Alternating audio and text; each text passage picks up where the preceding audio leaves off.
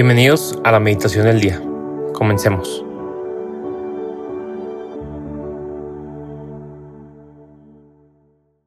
En el nombre del Padre, del Hijo y del Espíritu Santo. Amén. Ven Espíritu Santo, llena los corazones de tus fieles y enciende en ellos el fuego de tu amor. Envía, Señor, tu Espíritu Creador, y se renovará la faz de la tierra. Oremos, oh Dios, que has iluminado los corazones de tus hijos con la luz del Espíritu Santo. Haznos dóciles a sus inspiraciones para gustar siempre del bien y gozar de su consuelo. Por Cristo nuestro Señor. Amén. Hoy, sábado 23 de julio, vamos a meditar sobre el Evangelio según San Mateo, capítulo 13, versículos del 24 al 30. En aquel tiempo, Jesús propuso esta otra parábola a la muchedumbre. El reino de los cielos se parece a un hombre que sembró buena semilla en su campo, pero mientras los trabajadores dormían, llegó un enemigo del dueño sembró cizaña entre el trigo y se marchó. Cuando crecieron las plantas y se empezaba a formar la espiga, apareció también la cizaña. Entonces los trabajadores fueron a decirle al, al amo, Señor, ¿qué no sembraste buena semilla en tu campo? ¿De dónde pues salió esta cizaña? El amo les respondió, De seguro lo hizo un enemigo mío. Ellos le dijeron, ¿Quieres que vayamos a arrancarla? Pero él les contestó, No, no sea que al arrancar la cizaña, arranquen también el trigo. Dejen que crezcan juntos hasta el tiempo de la cosecha, y cuando llegue la cosecha, diré a los segadores, arranquen primero la cizaña y átenla en gavillas para quemarla, y luego almacenen el trigo en mi granero. Palabra del Señor, gloria a ti, Señor Jesús.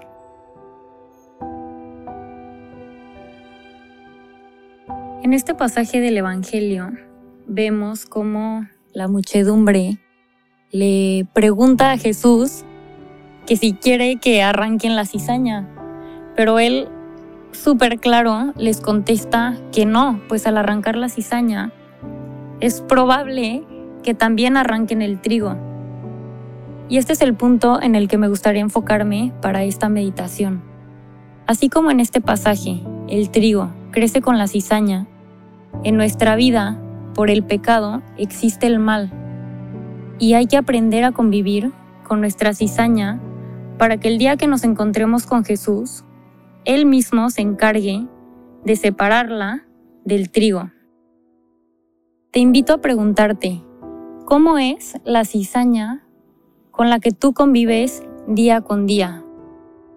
Tal vez te cuesta aceptar tus debilidades, te cuesta aceptar el sufrimiento, te cuesta aceptar a los demás como son, amarlos como son.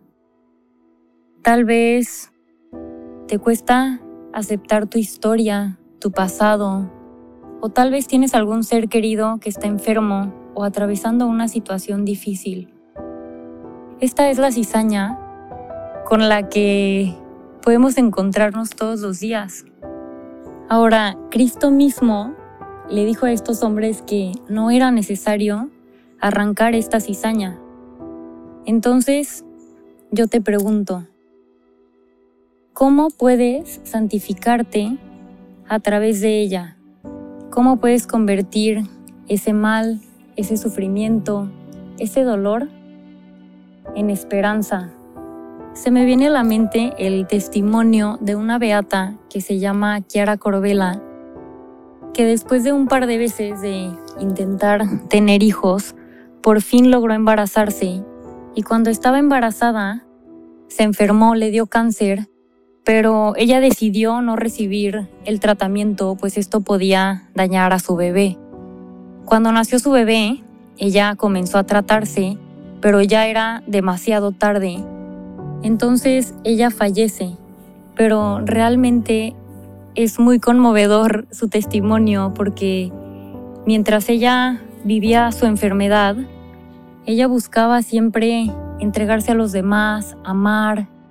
Era una mujer súper alegre y tú la veías y de verdad parecía que, que la mujer pues no, no tenía nada, pero realmente pues ella sabía que su enfermedad podía llegar a ser mortal.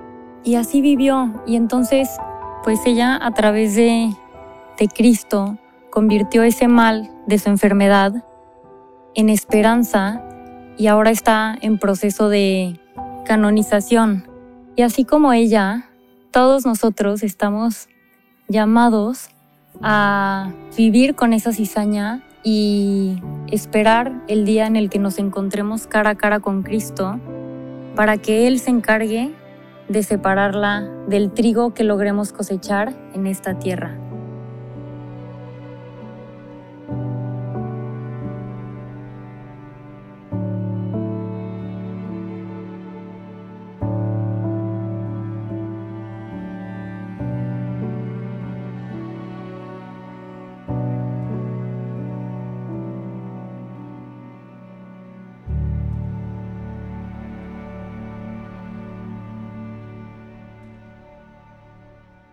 Damos gracias, Señor, por todos los beneficios recibidos a ti, que vives y reinas por los siglos de los siglos. Amén. Cristo Rey nuestro, venga tu reino. María, Reina de los Apóstoles, enséñanos a orar. En el nombre del Padre, del Hijo y del Espíritu Santo. Amén.